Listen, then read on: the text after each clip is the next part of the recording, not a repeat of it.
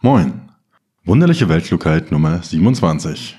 Heute geht's um Diät, um Fitness, um Sport, Gedanken zur Buchveröffentlichung und noch ein paar andere Themen. Ich komme gerade vom Sport, die Laune ist die letzten Tage auch schon außerordentlich gut. Ich wurde sogar schon darauf angesprochen, wie freundlich ich gucke. Das hat mich natürlich ein bisschen besorgt, aber deshalb gibt es heute spontan die gut gelaunte Sportfolge. Aktuell saßen wir diese Woche wieder mit ein paar Leuten zusammen bei mir und wir haben so eine Art Mini-Workation gemacht. Also einfach ein bisschen zusammengearbeitet, bisschen was trinken, so wie immer. Und nächste Woche geht das weiter und da kommen auch wieder ein paar Leute vorbei. Wer Lust hat, einfach mal vorbeizukommen, kann mir einfach schreiben. Zwei bis drei Schlafplätze, das kriegen wir immer irgendwie hin. Also meldet euch einfach mal. Von der Workation inspiriert hatte ich auch eine neue Geschäftsidee, wie ich mein Geld investieren könnte. Angesichts meiner neuen Hausbar, die ich hier für meine Gäste gerade anlege, hatte ich die Idee, dass ich Aktien von Alkoholherstellern kaufen könnte. Dann könnte ich mich quasi selber reich trinken und jeder Kneipenbesuch wäre gut für meine Investition.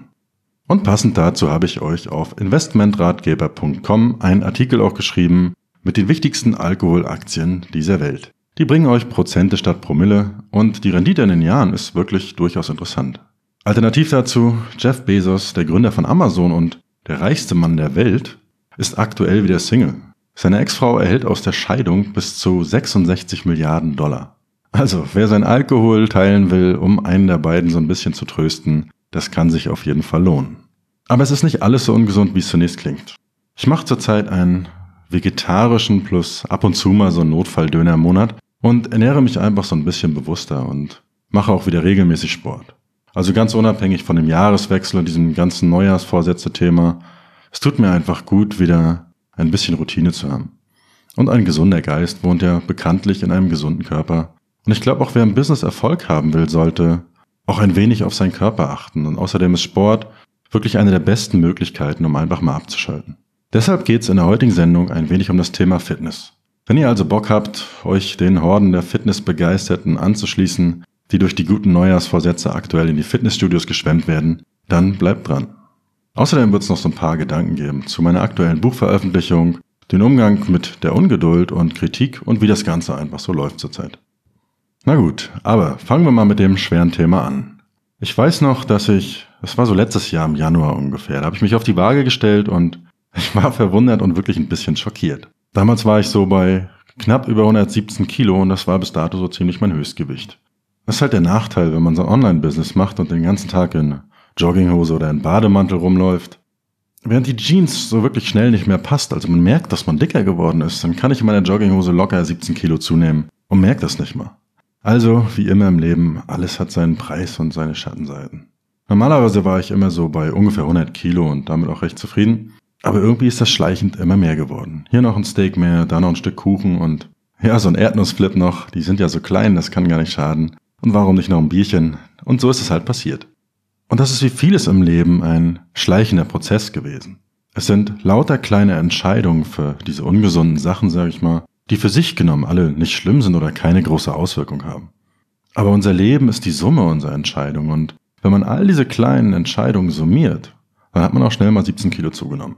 Also hatte ich letztes Jahr beschlossen, ein paar kleine Entscheidungen in Zukunft besser zu treffen und das Gute ist, das funktioniert ja auch andersrum. Also es braucht gar nicht so diesen drastischen Lebenswandel oder irgendwelche verrückten Diäten. Es braucht einfach nur ein paar kleine Entscheidungen, die man in Zukunft anders trifft.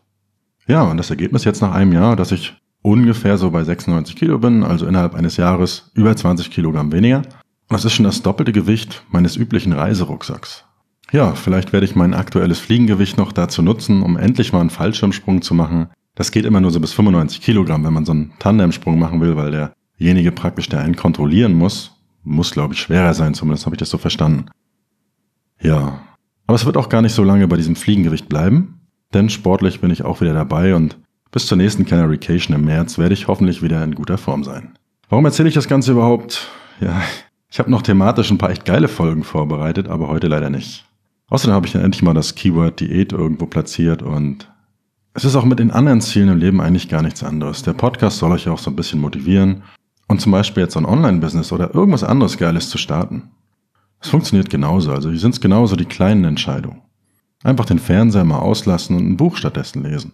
Einfach mal eine Webseite bauen oder einen Online-Kurs durcharbeiten anstatt von Netflix. Und diese Summe der Entscheidungen, das macht am Ende auch den, den Erfolg aus. Na gut, aber ich denke, es ist klar, was gemeint ist. Umso öfter wir diese kleinen Dinge ändern, umso besser läuft es einfach. Also, kommen wir zum Fitnessthema. Ich habe im Prinzip drei einfache Fragen vorbereitet und danach könnt ihr fit ins neue Jahr starten. Die erste Frage ist, was soll ich essen?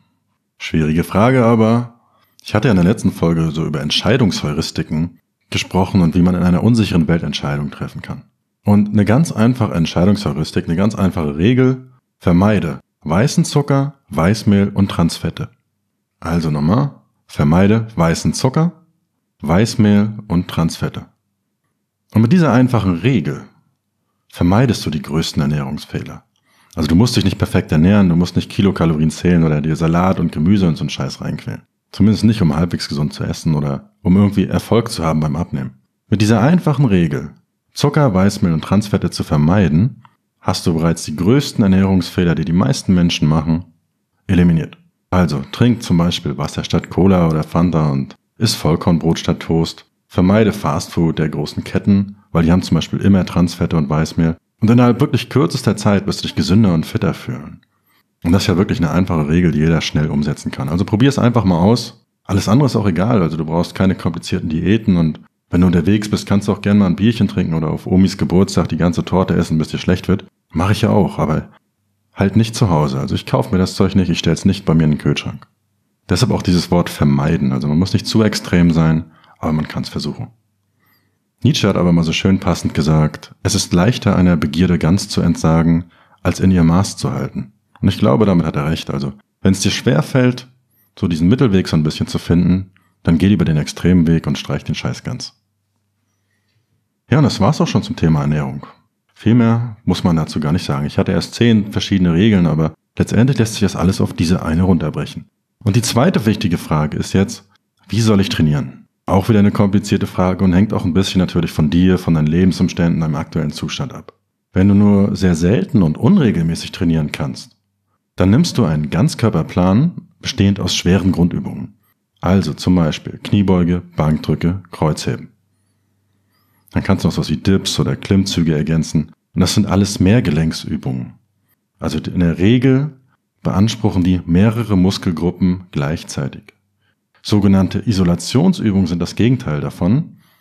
Und die trainieren halt nur einen kleinen Muskel, wie zum Beispiel einen Bizeps-Curl, wenn du ihn richtig ausführst. Und sowas brauchst du am Anfang gar nicht und auch nicht, wenn du diesen Ganzkörperplan machst. Ganz, ganz wichtig dabei ist aber, lass dir die Technik einmal von einem Profi zeigen oder sieh dir wenigstens mal so ein paar gute YouTube-Videos an von jemandem, der Ahnung hat. Ich habe da mal ein paar in den Shownotes verlinkt, so Romano Rengel hatte ich als Namen, Joe Paleo TV, Görki, Athletic Aesthetics und noch ein paar andere. Findet ihr in den Shownotes verlinkt.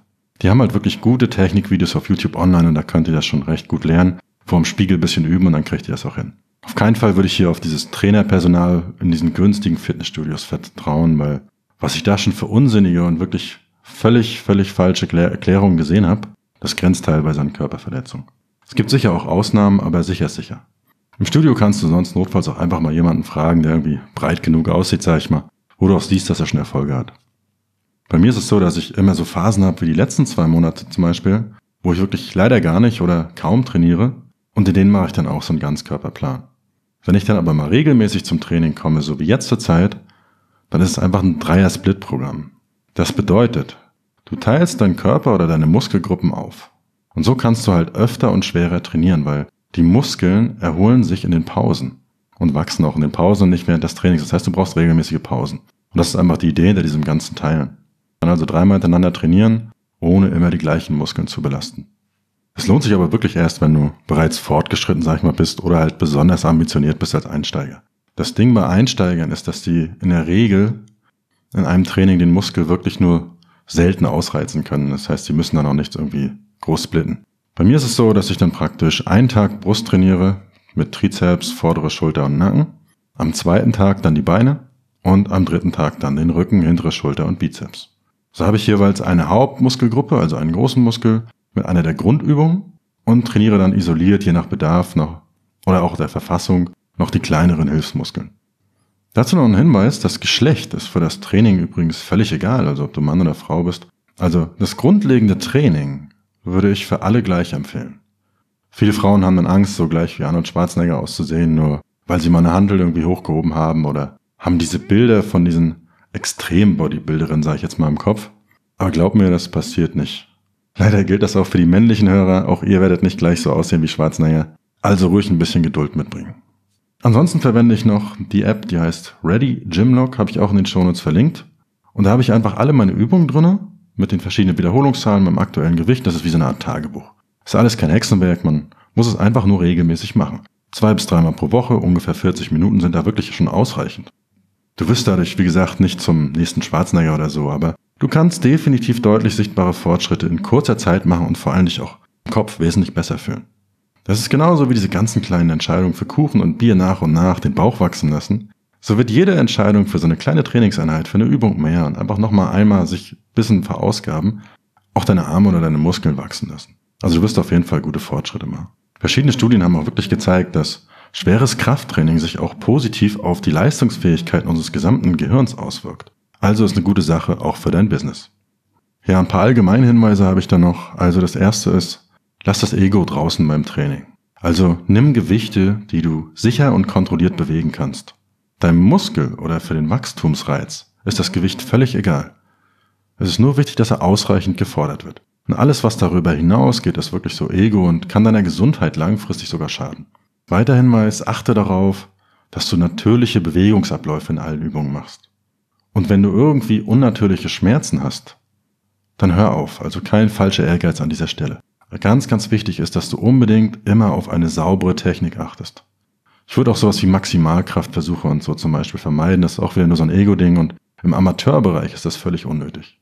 Und zur Ausführung noch, trainier so, ja, acht bis zwölf Wiederholungen und davon machst du zwei bis drei Sätze. Das heißt, du wiederholst eine Übung acht bis zwölf Mal, machst eine kurze Pause und machst das Ganze nochmal. Zwei bis drei Mal pro Übung und insgesamt so ungefähr vier bis sechs Übungen pro Trainingseinheit.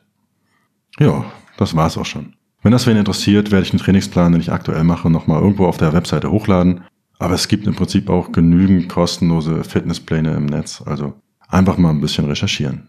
Und wenn Ernährung und Training so halbwegs stimmen, kann eigentlich schon gar nicht mehr viel schiefgehen. Die dritte Frage, die aber trotzdem sehr, sehr häufig noch kommt, ist, welche Nahrungsergänzungsmittel sind sinnvoll? Die Antwort darauf ist eigentlich recht einfach. Wenn du dich ausgewogen vernünftig ernährst, benötigst du gar keine Nahrungsergänzungsmittel. Also gar nichts. Und jeder, der dir was anderes erzählt, profitiert in der Regel irgendwie selbst davon. Echte Nahrung ist auch immer besser als irgendwelche Pulver oder Pillen. Also die können das nicht ersetzen, deshalb heißt es auch Nahrungsergänzungsmittel. Falls da irgendwie ein Defizit besteht, kannst du dadurch ein bisschen was ergänzen.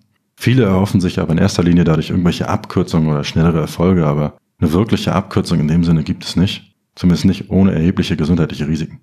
Also egal was du isst oder spritzt von mir aus oder sonst so nimmst, Muskeln wachsen immer durch einen Reiz, also durch Training und Regeneration, also die Pause danach. Und am harten Training und genug Ruhepausen führt also kein Weg dran vorbei.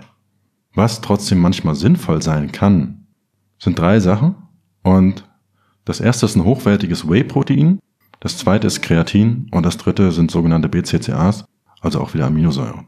Das sind so die drei Sachen, die ich auch regelmäßig nehme. Ich mache ja morgens immer meinen Shake und da ist das Eiweißpulver mit drin und vor dem Training oder nach dem Training gibt's dann das andere Zeug. Du kannst es wirklich aber auch, besonders das Eiweiß zum Beispiel auch sehr, sehr günstig durch Thunfisch, Quark und das ganze Zeug, Linsen, Bohnen, also du kannst auch ohne diese ganzen Pulver auf deinen Eiweißbedarf kommen, brauchst das eigentlich alles nicht. Ja, und das war's auch schon zum Thema Nahrungsergänzungsmittel. Also auch alles eigentlich gar nicht so kompliziert. Also, wer Bock hat, mal ein bisschen in Form zu kommen dieses Jahr, kann die paar Hinweise beachten und dann geht's los. Und damit sind wir auch soweit durch mit dem Fitnessthema. Und damit kommen wir zum Online-Business und was da so passiert. Ja, die erste Woche im neuen Jahr ist um und ich habe, was mich selbst überrascht hat, bisher zumindest konsequent alle Ziele aus der Folge 25, die da vorgestellt hatte, verfolgt. Es gibt einen neuen Artikel auf der Investmentratgeberseite, es gibt neue Artikel auf der Daytrading-Seite und ich habe mir das erste meiner größeren Ziele genommen und mich wirklich nur darauf konzentriert. Und dieses erste Ziel war das neue Buch über diese Trading-Psychologie und wie man ein besserer Trader und auch ein besserer Mensch so ein bisschen wird. Und das ist jetzt in der ersten Version fertig geworden. Und da habe ich wirklich die ganze Woche wirklich fast nur daran gesessen, dieses Buch zu überarbeiten, Inhalte zu ergänzen und vieles auch wieder gestrichen. Und das ist für mich immer so eine ziemlich nervige Phase, weil es irgendwie gefühlt kaum vorangeht. Also im Gegenteil, es waren mal 35.000 Wörter, dann waren es nur noch 30.000, am Ende wieder 32.000. Es kommen sicher immer, immer noch, noch so, sag ich mal, so ein paar Inhalte dazu. Aber ich muss halt auch viel streichen, umformulieren, ausformulieren. Und es ist nicht mehr so wie am Anfang. Also, dass man jeden Tag sieht hier tausend Wörter mehr, tausend Wörter mehr, tausend Wörter mehr und dass dieser Fortschritt so sichtbar ist. Aber es geht trotzdem voran und interessanterweise habe ich das Buch vor ja fast über einem Jahr jetzt schon begonnen. Ich habe ab und zu immer mal wieder was ergänzt, wenn ich selber getradet habe, aber es war mir mehr oder weniger egal. Jetzt in dieser Endphase aber habe ich diesen absoluten Fokus auf das Projekt. Also ich denke dann wirklich an nichts anderes und will es einfach so schnell wie möglich fertig haben. Und das sieht bei mir dann so aus, dass ich E-Mails nicht beantworte, nicht aufs Handy unbedingt gucke oder zurückschreibe, dass ich fast alle anderen Aufgaben irgendwie aufschiebe und mich da wirklich extrem auf diese eine Sache fokussiere. Also selbst die Wohnung wird nicht aufgeräumt. Naja, zumindest nenne ich das Buch dann immer als Grund, wenn ich mal wieder Besuch habe. Also ich mache praktisch wirklich nichts anderes mehr, was mich irgendwie ablenken könnte.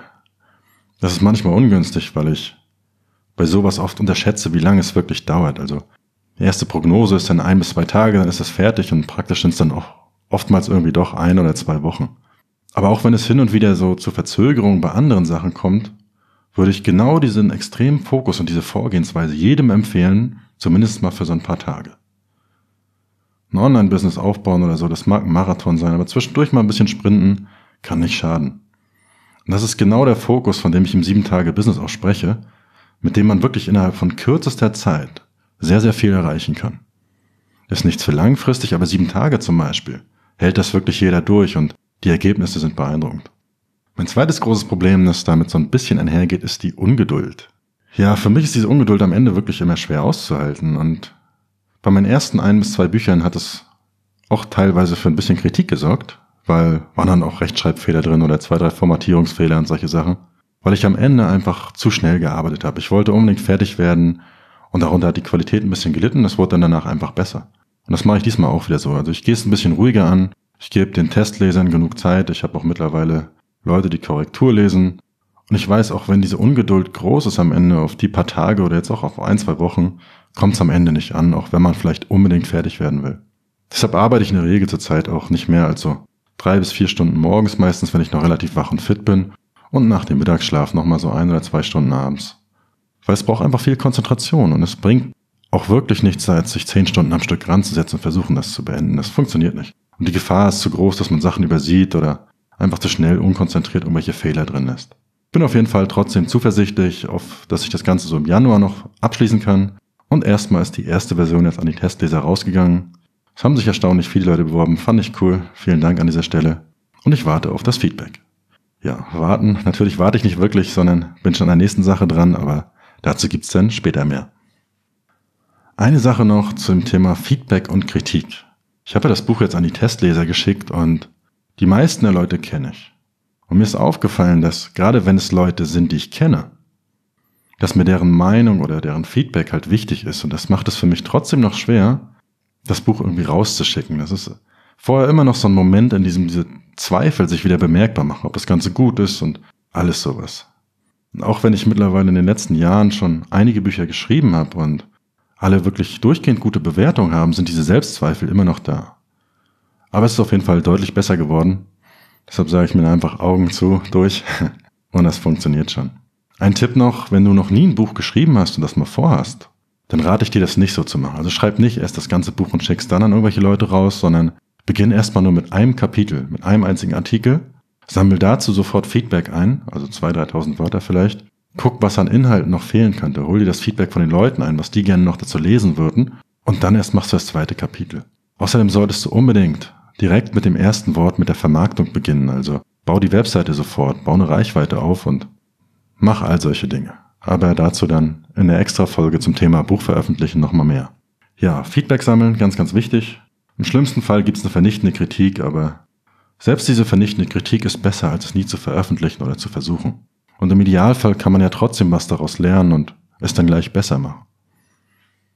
Mir ist Kritik zum Beispiel in den meisten Fällen sogar lieber, weil einerseits trenne ich das Werk oder mein Werk von mir als Person.